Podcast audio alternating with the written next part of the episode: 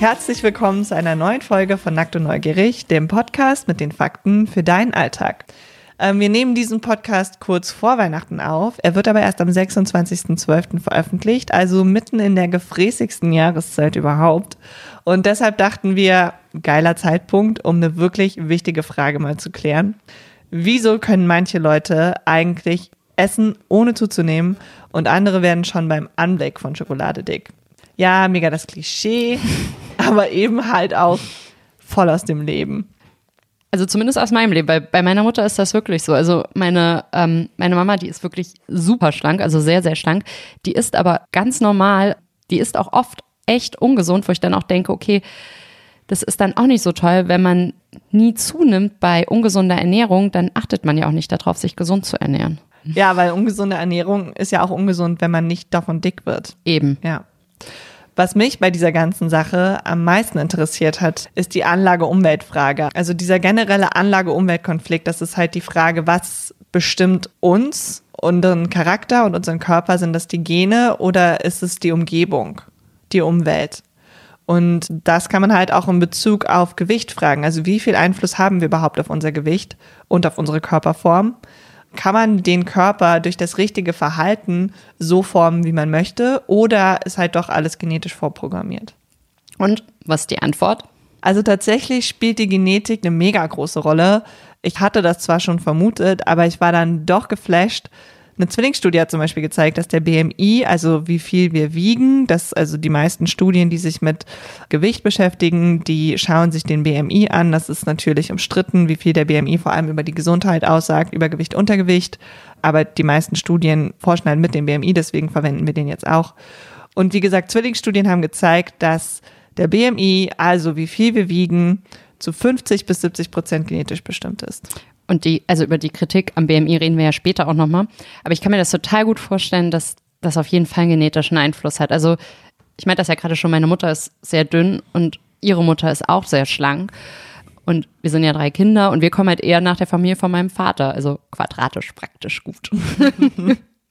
Beim Sportabi meinte ein Freund von mir, boah Nele, wenn ich deine Oberschenkel sehe, dann bekomme ich Angst.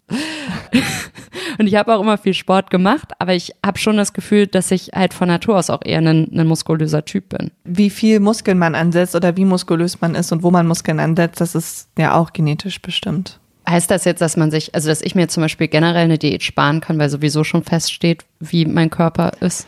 Also es ist schon ein bisschen komplexer als das, aber es heißt definitiv, dass es Menschen gibt, die genetisch einfach so veranlagt sind, dass sie mehr Fettreserven anlegen und dass ihnen Abnehmen halt viel, viel schwerer fällt als anderen.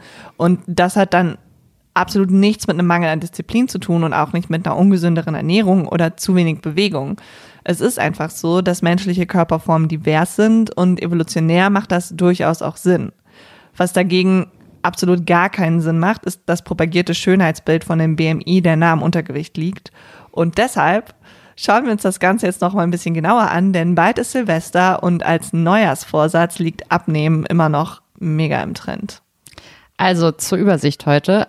Zuerst schauen wir uns an, welcher Prozess im Körper überhaupt einen Einfluss auf das Gewicht hat und welche Rolle die Genetik dabei spielt. Dann klären wir die Frage, wie wichtig Sport ist fürs Abnehmen. Und zum Schluss geht es darum, äh, ob es so etwas wie ein persönliches biologisches Idealgewicht gibt. Ich bin Nele. Ich bin Sophia und bevor wir starten, noch ein kleiner Ausblick auf die nächste Folge, die gegen Ende Januar dann rauskommt. Da wird es nämlich um das Thema Meditation gehen. Genau, damit ihr ganz entspannt ins neue Jahr starten könnt. Da klären wir dann, wie gut Meditation für die Gesundheit ist und wir haben auch Studien gelesen, die sich mit der Kritik an Meditation beschäftigen. Und das war der Vorschlag von einer Hörerin von uns, die an unserer Umfrage teilgenommen hat. Danke dafür. Danke an alle, die an der Umfrage schon teilgenommen haben. Aber es können auch immer gerne noch mehr Leute an der Umfrage teilnehmen. Das würde uns sehr freuen. Deswegen werden wir den Link auch nochmal teilen. Ihr findet den unter anderem hier in der äh, Beschreibung der Folge, aber auch bei uns auf Instagram in der Bio und auch auf unserer Homepage. Wenn ihr das für uns beantwortet, das wäre ein super nachweihnachtliches Geschenk für uns oder ein Geschenk für uns für das Jahr 2020. Darüber würden wir uns echt, echt richtig freuen.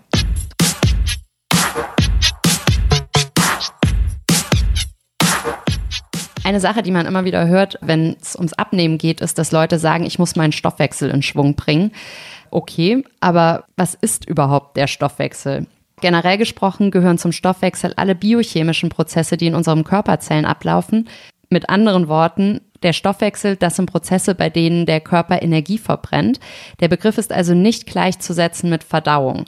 Also die Verdauung von Nahrung ist nur ein Teil vom Stoffwechsel, äh, der übrigens auch selbst ziemlich viel Energie verbraucht. Also Schokolade ist leicht zu verdauen, weil es halt viel Zucker enthält, viel Reinzucker. Und auch viel Fett. Und auch viel Fett. Und das ist das, was der Körper im Endeffekt immer haben will. Und deshalb hat er auch viele, also hat Schokolade viele Kalorien. Und man kann den Stoffwechsel grob in vier Teile einteilen: den Grundumsatz oder den Ruheumsatz. Dann die Energie, die für die Verdauung gebraucht wird. Und dann tägliche Aktivitäten, das ist noch der dritte Teil, also sowas wie äh, putzen, bügeln, einkaufen, zur Arbeit gehen.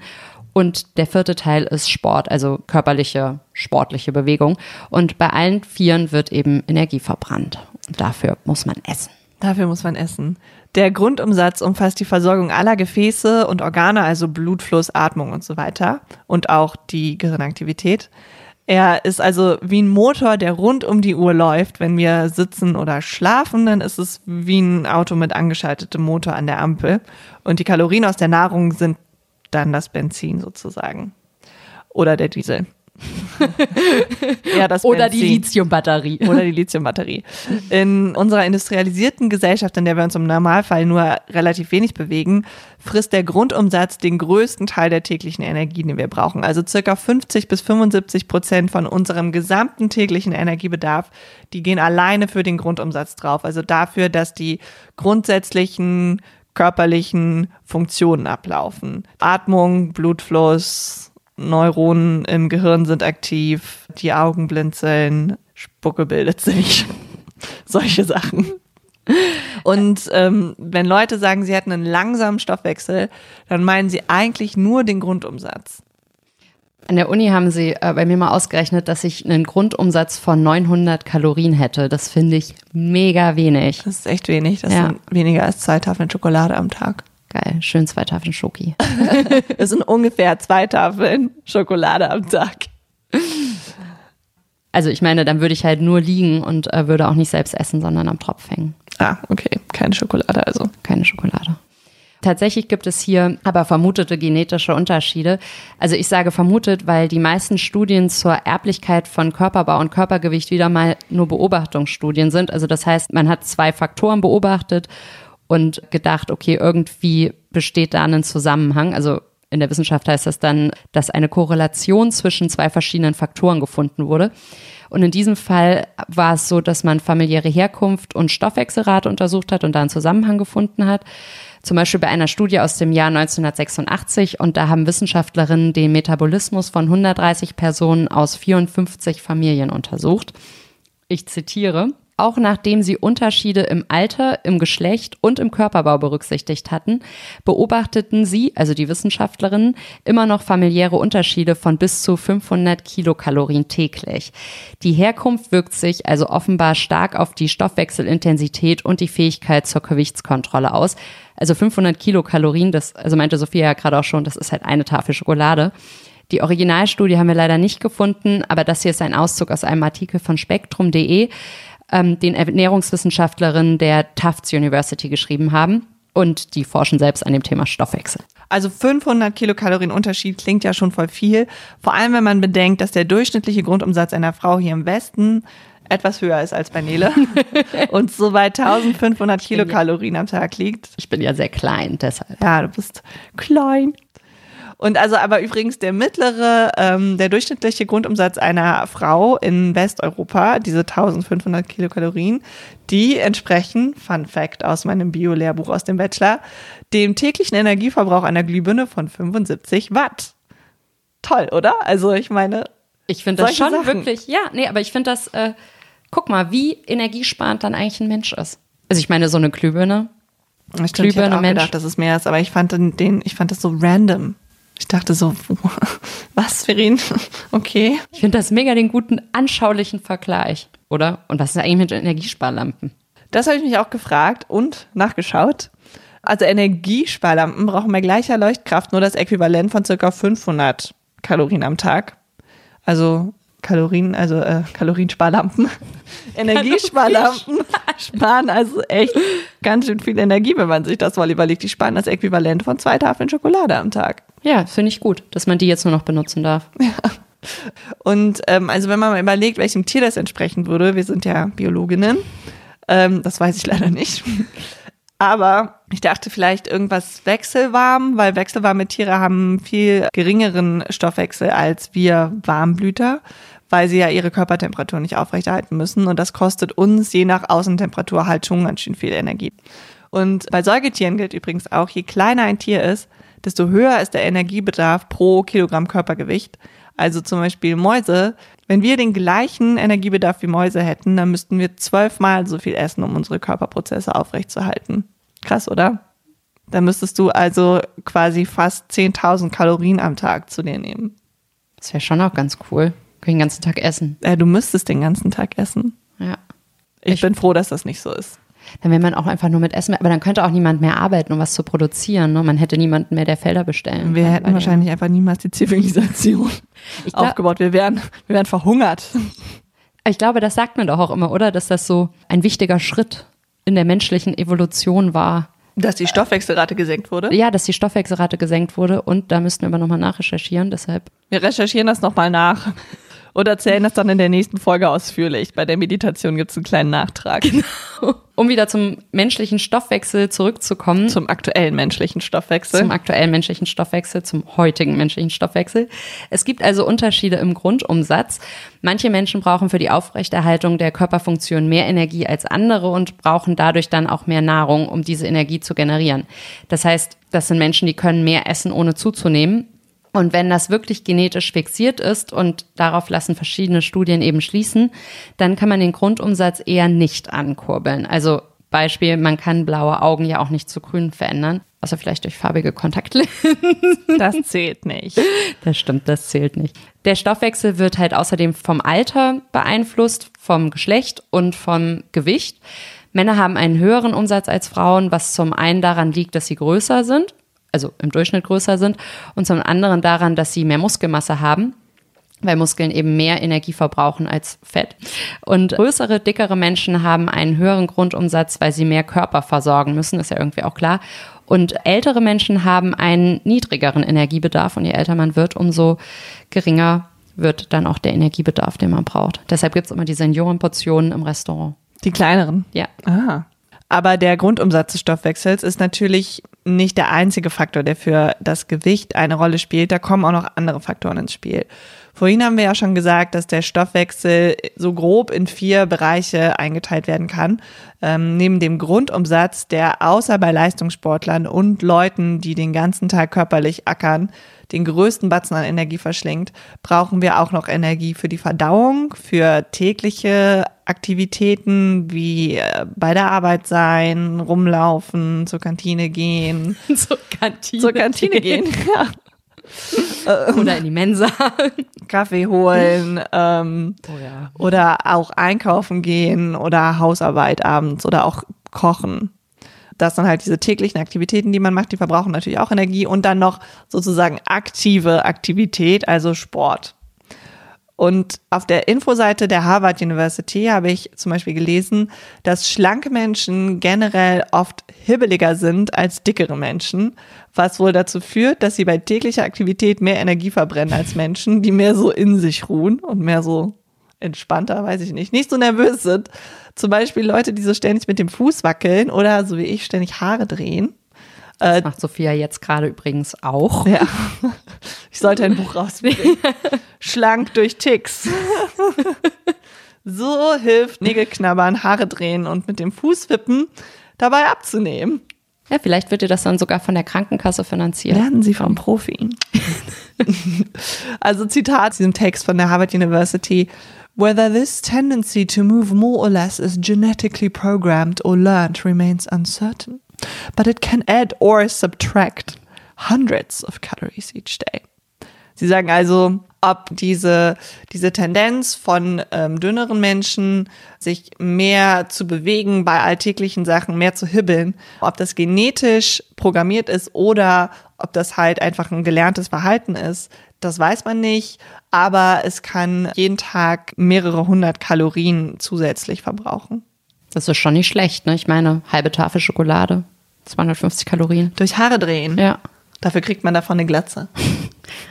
Man muss halt immer wissen, was einem wichtiger ist. Genau.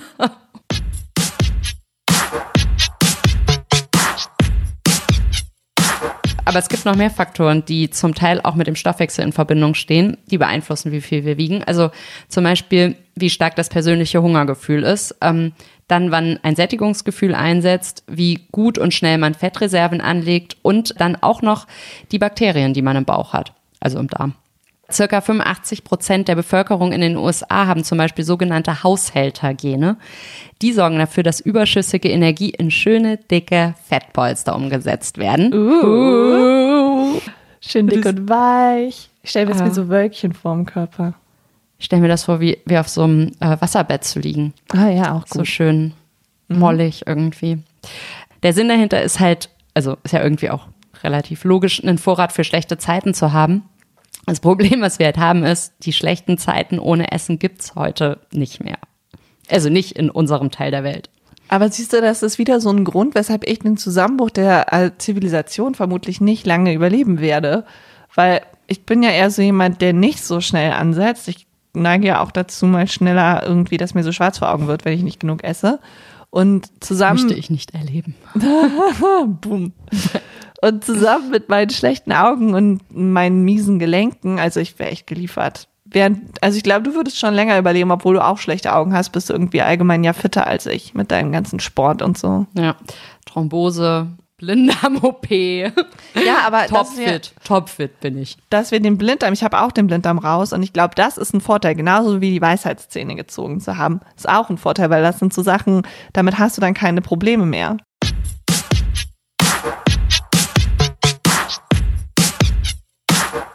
Was ich aber auch krass finde, ist das mit dem Sättigungsgefühl. Also, dass man, je nachdem, wie empfindlich das Gehirn auf bestimmte Hormone reagiert, mehr oder weniger Hunger hat. Unabhängig davon, wie hoch der tatsächliche Energiebedarf ist. Ein Beispiel ist das Hormon Grelin. Das wird von der Magenschleimhaut produziert und ausgeschüttet, wenn der Magen leer ist. Und durch das Blut gelangt es ins Gehirn, kommuniziert mit dem Hypothalamus, also dem Teil des Gehirns, der den Hunger reguliert. Und wenn Grelin ausgeschüttet wird, bekommen wir Hunger oder Appetit. Und je nachdem, wie man veranlagt ist, ist das Gehirn halt empfindlicher oder unempfindlicher für Grelin. Und wer besonders empfindlich ist, der hat einfach mehr Hunger und isst dadurch vermutlich auch einfach mehr, weil schon geringe Mengen des Hormons den Appetit auslösen. Und der Gegenspieler von Grelin ist Leptin. Leptin wird von prall gefüllten Fettzellen ausgeschüttet und reguliert den Hunger runter. Also es teilt dem Gehirn mit, es ist genug Fett im Speicher, wir haben genug Energiereserven für schlechte Zeiten, kannst weniger essen Und was anderes machen. und was anderes machen. Es gibt Studien, die gezeigt haben, dass manche übergewichtige Menschen resistent für Leptin sind. Das muss aber nicht genetisch sein. Es kann auch daran liegen, dass wegen dem höheren Körperfettgehalt die Rezeptoren im Gehirn so dauerhaft stimuliert worden sind, dass der Körper das Ganze irgendwann abgeschaltet hat. Und natürlich spielen auch noch andere Hormone eine Rolle fürs Sättigungsgefühl und Fettanlagerung, zum Beispiel Insulin. Woher weiß man denn jetzt eigentlich, ob man von der Veranlagung her eher dick oder eher dünn ist? Ja, das ist natürlich schwierig zu sagen, vor allem wenn man nicht eine komplette genetische Untersuchung machen will und man weiß halt auch noch gar nicht so genau, welche Gene da jetzt wirklich die wichtigste Rolle spielen. Aber generell gilt, wenn man aus einer Familie kommt, in der die meisten Menschen dazu neigen, eher dick zu sein und man selbst auch schnell zunimmt und große Schwierigkeiten hat abzunehmen, selbst wenn man die Kalorienaufnahme drastisch reduziert, dann könnte man durchaus eine sehr gute Verwerterin oder sehr gute Speicherin von Energie sein. Wenn man dagegen hin und wieder ein bisschen zunimmt, die Funde mit etwas gesünder oder weniger essen, aber auch schnell wieder runterkriegt und in der Familie die meisten auch relativ schlank sind, dann hat man wahrscheinlich eher keine Veranlagung. In meiner Familie sind die Frauen eigentlich schon alle ganz stattlich. ähm, zumindest in der Familie meiner Mutter. Da scheine ich wohl mehr nach meinem Papa zu kommen, aber das sagen eh alle. Dein Vater und du, also ihr seht euch ja auch ähnlich, ihr habt beide braune Haare und ich weiß gar nicht, seid ihr auch gleich groß? Ja, mein Papa ist jetzt schon ein bisschen geschrumpft, der ist ja nicht mehr der Jüngste, aber wir sind ungefähr gleich groß. Ich bin jetzt ein bisschen größer. Ich komme ja auch mehr nach meinem Vater vom Körperbau her. Und das Haus von meinen Eltern ist ja äh, direkt an einem Fluss. Und als ich 14 war, waren wir halt baden, also mein Vater und ich. Und dann guckt er mich an und sagt, du hast meine Figur. Und das war damals echt so, äh, okay. Bei ja. mir haben die Leute früher auch manchmal dann halt so gesagt, wenn die mich gesehen haben, so ne, ganz der Papa. Und ich dachte so, was soll das heißen? Sehe ich aus wie ein Mann? Oh mein Gott, mein Papa hat einen Vollbart. Muss ich mich wachsen? Mein Lady Step. Da sollten die Leute auch einfach mal darüber nachdenken, was, Was sie sagen. Teenagern sagen. Genau.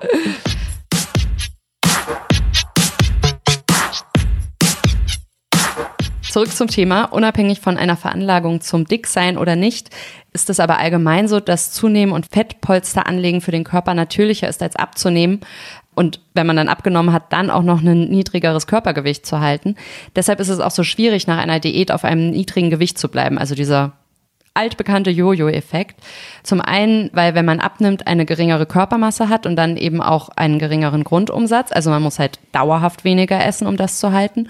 Und dazu kommt, dass der Körper während einer Diät in einen Sparmodus schaltet. Der Körper ist schon ziemlich clever, muss man sagen. Äh, denn das Gehirn denkt nicht, ja, bald habe ich eine Bikini-Figur, sondern so ein Mist. Da kommen echt schlechte Zeiten und da reguliere ich mal lieber den Grundverbrauch etwas runter und bewege mich auch weniger. Man könnte irgendwie sagen, das Gehirn ist so ein Prepper, ne? Der bereitet halt vor auf schlechte Zeiten. Ja. Ja. Es legt so, so Storage an, wie so ein, wie so ein Prepper sich ähm, seine Dosen im Regal stapelt und so einen kleinen Generator in der Garage hat, legt das Gehirn Fettpolster an. Ja. Ja. Und hat dann eine Liste. Hat dann so eine Liste, wo es so abcheckt, so, jetzt genug Fett für drei Wochen. yes! Sternchen! Aber damit es auch für drei Wochen hält, werde ich jetzt ein bisschen müde. Ja, vor allem wenn es zu wenig Essen gibt, dann, also wenn man, deswegen ähm, ist man auch fauler, wenn man Diät macht, weil der Körper halt versucht, Energie zu sparen, weil er halt weniger Energie reinkriegt. Ich finde auch, Leute sind dann sehr oft sehr müde. Also bewegen sich dann, Ich bin ja generell immer sehr müde. du musst mehr essen. Mehr essen, ich esse genug. Das sagt meine Mutter ständig.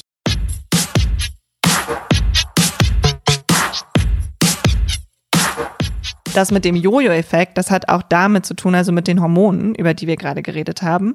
Das Hungerhormon Grelin geht zum Beispiel, wenn wir Diät machen, mega in die Höhe und sorgt dafür, dass wir dann auch mehr Hunger haben während der Diät. Und wenn wir dann wieder anfangen, normal zu essen, denkt der Körper, endlich, jetzt aber schnell die Fettreserven auffüllen und zack, ist das ganze Fett wieder auf den Hüften. Der Körper ist evolutionär einfach nicht auf ein BMI von 20 angelegt.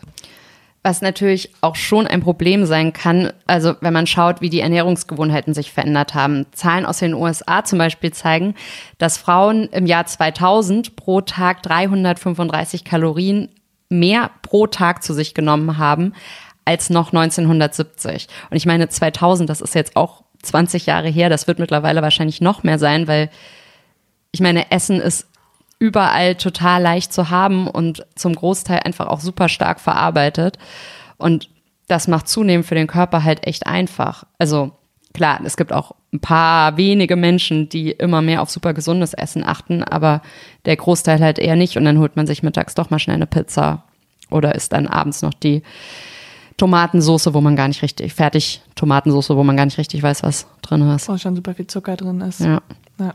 Gucke ich auch oft nicht drauf, weil ich denke, was ich nicht weiß. Das ist auch nicht ungesund. Richtig. Ja, die Zivilisation hat uns gefickt. Oder die Evolution, kommt drauf an. Was den BMI angeht, da muss man halt auch sehen, dass es einfach Menschen gibt, deren BMI nah am Untergewicht ist, ohne dass diese Menschen das wollen. Also manche Frauen müssen sich ja oft anhören, dass sie magersüchtig sind, obwohl sie das wirklich nicht sind und da dann total drunter leiden. Und ich finde es auch wichtig, nochmal zu erwähnen, dass der BMI ja die Muskelmasse nicht mit einrechnet. Finde ich auch wichtig zu erwähnen wegen mir.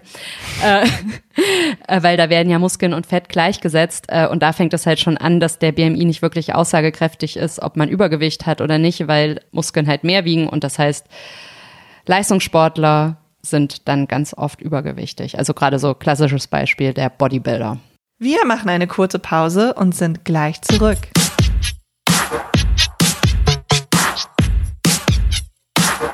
Wir haben ja jetzt ein neues Interviewformat, wo wir interessante, inspirierende Frauen interviewen. Und unser nächstes Interview findet statt mit Vira Drothbohm. Vira ist Meditations- und Yoga-Lehrerin. Und mit ihr reden wir darüber, warum Entspannung wichtig ist, warum der Mensch überhaupt verspannt und wie man schnell entspannt und äh, warum Yoga bei Entspannung hilft. Genau. Und das Interview kommt raus Mitte Januar. Und es ist nicht, das ist nicht die Folge. Wir machen erst ein Interview und dann kommt nochmal eine Folge dazu. Genau. Also voll der Meditationsschwerpunkt im Ja. Januar. Mit vielen praktischen Tipps natürlich auch. Vielen praktischen Tipps. Und nicht vergessen, wir haben noch eine Umfrage online, die findet ihr in der Podcast-Beschreibung, also den Link dazu. Und wir freuen uns über jeden, der mitmacht und ausfüllt. Es geht um Feedback, äh, darum, was euch gefällt, was euch nicht gefällt und natürlich auch, welche Themen ihr euch mal wünscht. Genau. Und ja, jetzt geht's weiter.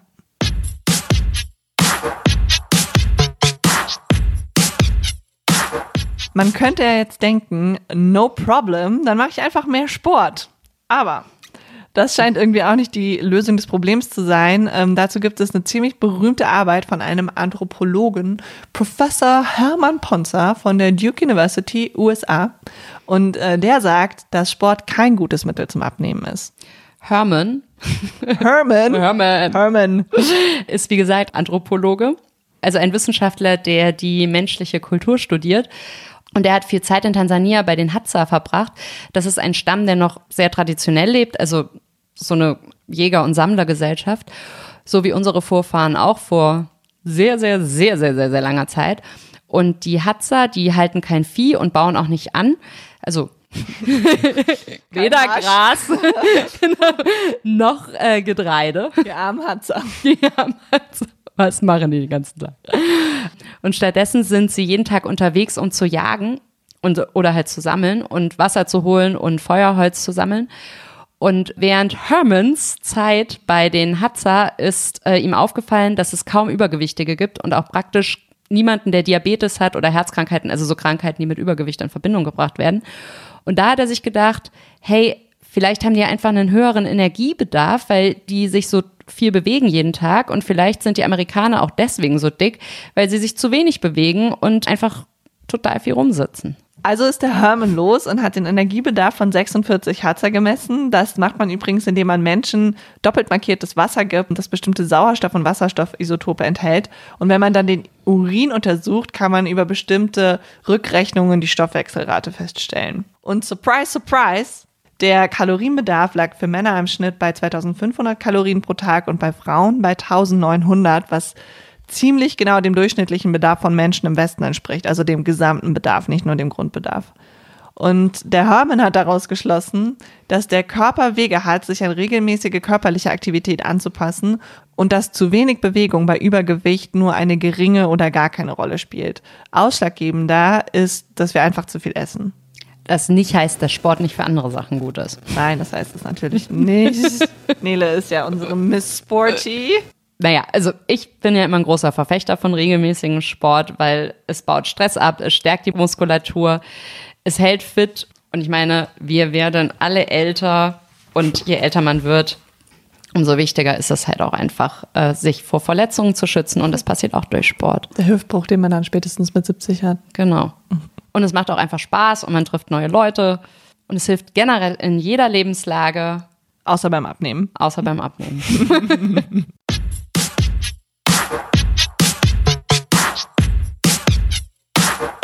Der wichtigste äußere Faktor bei der Figur ist die Ernährung. Also damit hat sich der Herman Ponzor äh, auch beschäftigt. Also mit der Ernährung von Menschen, die heute noch als Jäger und Sammler leben. Und zwar nicht nur bei den Hadza, sondern auch bei anderen Völkern. Und dabei konnte er zeigen, dass bei diesen Menschen viel mehr Kohlenhydrate und Zucker gegessen werden, als zum Beispiel in der Paleo-Diät vorgeschlagen wird. Und diese Paleo-Diät, davon, also hört man ja schon irgendwie mittlerweile ziemlich viel. Das ist äh, eine Ernährungsform, bei der es angeblich darum geht, dass man sich so ernährt, wie die Menschen in der Steinzeit. Äh, also das heißt, die Ernährung besteht dann aus viel Fleisch, Fisch, Nüssen, Gemüse. Und tatsächlich essen Menschen, die in Jäger- und Sammlergesellschaften leben, aber relativ viele Kohlenhydrate. Und archäologische Funde bestätigen, dass auch die frühen Menschen schon einen ziemlich vielfältigen Speiseplan hatten, also auch schon Kohlenhydrate gegessen haben. Allerdings enthalten die Mahlzeiten durchschnittlich weniger Kalorien und mehr Ballaststoffe in Jäger- und Sammlergesellschaften. Als bei uns. Als bei uns. Ja. Das mit den Ballaststoffen ist wirklich wichtig. Ich war ja auch mal, danke Felix. Also ein Freund von mir hat mich mitgenommen, der ist Mediziner, als er dieses Anatomiepraktikum hatte, wo man die Menschen, also die toten Menschen aufmacht und sich alle Organe anguckt und so. Und da hat er mich mal einen Tag mitgenommen, weil ich wissen wollte, wie so ein toter Mensch von innen aussieht. Und das war der Tag, an dem auch der Pathologe kam. Das ist der Arzt, der sich dann krankhaft veränderte. Also der hat dann verschiedene krankhaft veränderte Organe genommen. Hauptsächlich waren das Herzen und Därme und hat die dann besprochen, was das für Veränderungen sind, woher das kommen kann. Und bei den Därmen war das halt voll oft so, dass sie so kleine Ausbuchtungen hatten, dass das so ein bisschen so aussah, als hätten die so wie so eine Knallpapieroberfläche. Und da meinte dieser Pathologe halt, dass das daran liegt, dass die Leute nicht genug Ballaststoffe gegessen haben, weil wenn du nicht genug Fasern zu dir nimmst, dann bildet dein Darm diese Ausbuchtungen und in diesen Ausbuchtungen sammelt sich dann das Material, das so durch den Darm durchgeht, also die Kacke. Die, ja, einfach ehrlich benannt. Die, die, sammelt sich dann da und die kann dann nicht weiter, weil da keine Muskeln drin sind, ähm, kann nicht weitergebracht werden und dadurch kann es halt zu Entzündungen kommen zum Beispiel. Und danach war ich mega panisch, dass ich immer genügend Fasern zu mir nehme. Fasern, Vollkornprodukte und Ballaststoffe haben aber auch einen Einfluss auf den Stoffwechsel, einen positiven, nicht nur auf den Darm. Ähm, denn die sind für den Körper nicht so leicht aufzuschließen. Und das führt dazu, dass Kalorien halt nicht gleich Kalorien sind. Dazu wurde zum Beispiel 2017 eine Studie gemacht. Darin haben 80 Leute sechs Wochen lang genau das gleiche Essen bekommen. Und eine Hälfte ähm, hat aber alles Getreide in Vollkorn und eine und die andere Hälfte hat alles in prozessiert bekommen, also ausgemahlen. Und die Leute, die Vollkorngetreide im Essen hatten, haben am Ende einen höheren Stoffwechselbedarf gehabt und mehr Kalorien ausgeschieden. Also das heißt, die Leute, die das klassische Vollkornbrot gegessen haben, haben auch mehr Kalorien dann pro Tag gebraucht, haben aber auch mehr Kalorien ausgeschieden als die Leute, die viel Toastbrot gegessen genau, haben. Genau, das heißt, die konnten weniger abspeichern sozusagen.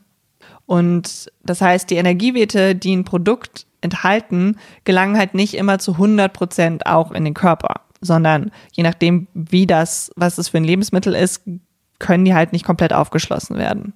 Also das heißt, Vollkornprodukte sind schon ganz gut, wenn man abnehmen möchte. Die Studie wurde von der Lebensmittelindustrie gesponsert, von General Mills. Das trifft so ziemlich auf jede Studie zu, die irgendwas mit Lebensmitteln zu tun hat. Trotzdem sollte man auf sowas achten, weil also viele, also viele Studien werden wirklich von der Lebensmittelindustrie finanziert, zumindest teilweise. Auch diese wurde nur teilweise von General Mills unterstützt.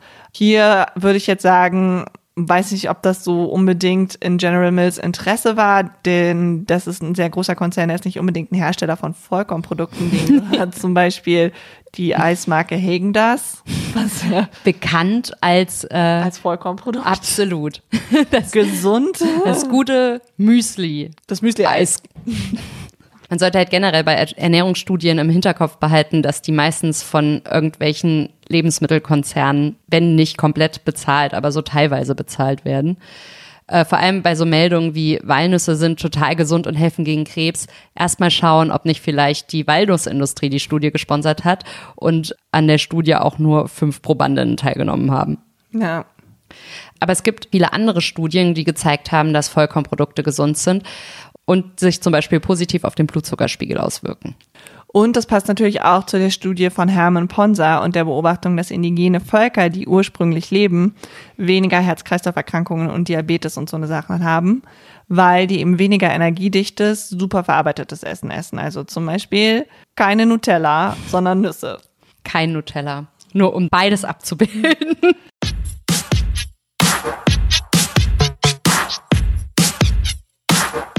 Zusammenfassend kann man also sagen, es gibt viele Hinweise dafür, dass Körpergewicht zum einem großen Teil genetisch bedingt ist. Aber unser Lifestyle, also was wir essen, wie verarbeitet das Essen ist und wie viel wir essen, das hat schon alles einen großen Einfluss auf unser Gewicht. Und epigenetische Faktoren übrigens auch. Also Epigenetik, das ist sozusagen der Einfluss der Umwelt auf unsere Gene, dass bestimmte Umweltbedingungen dazu führen können, dass bei verschiedenen Menschen unterschiedliche Gene an und ausgeschaltet sind.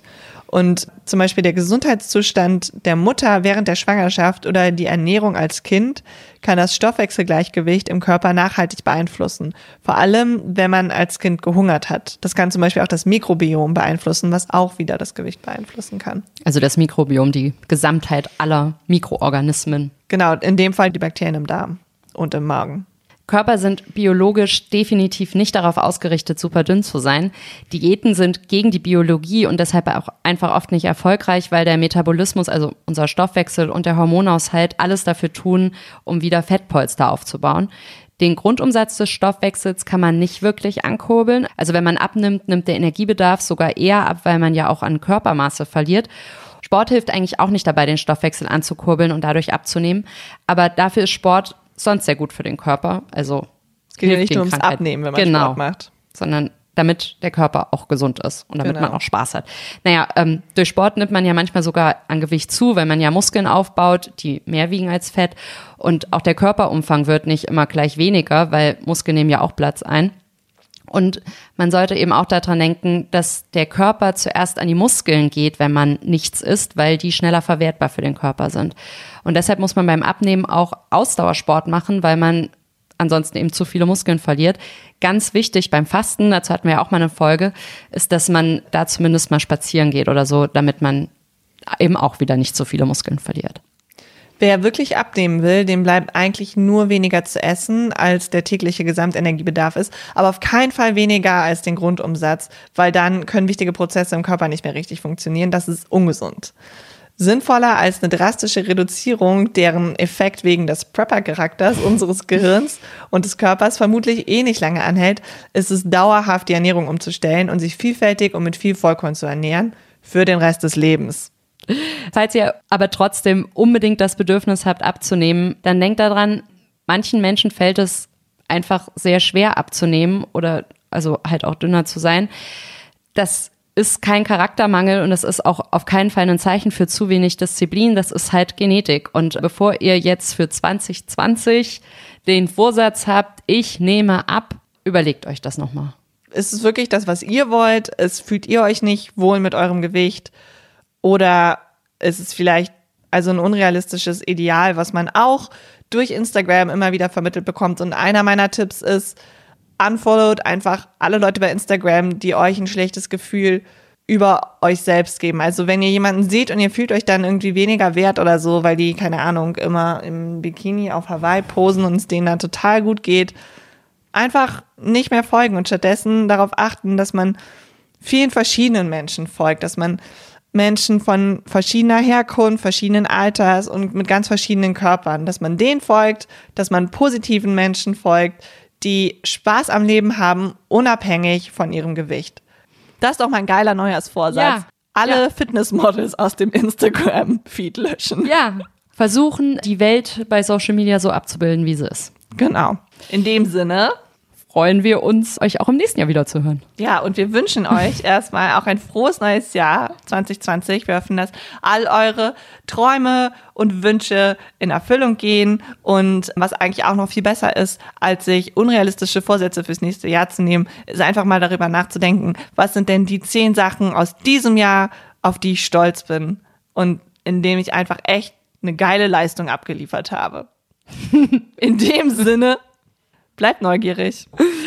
Genau, und äh, wenn ihr schon Ende Januar merkt, dass ihr eure Neujahrsvorsätze leider nicht einhalten konntet, ist nicht schlimm. Wir haben dann die Meditationsfolge und dann nehmt ihr das ganz entspannt hin. Ganz entspannt, da könnt ihr euch entspannen. Ja.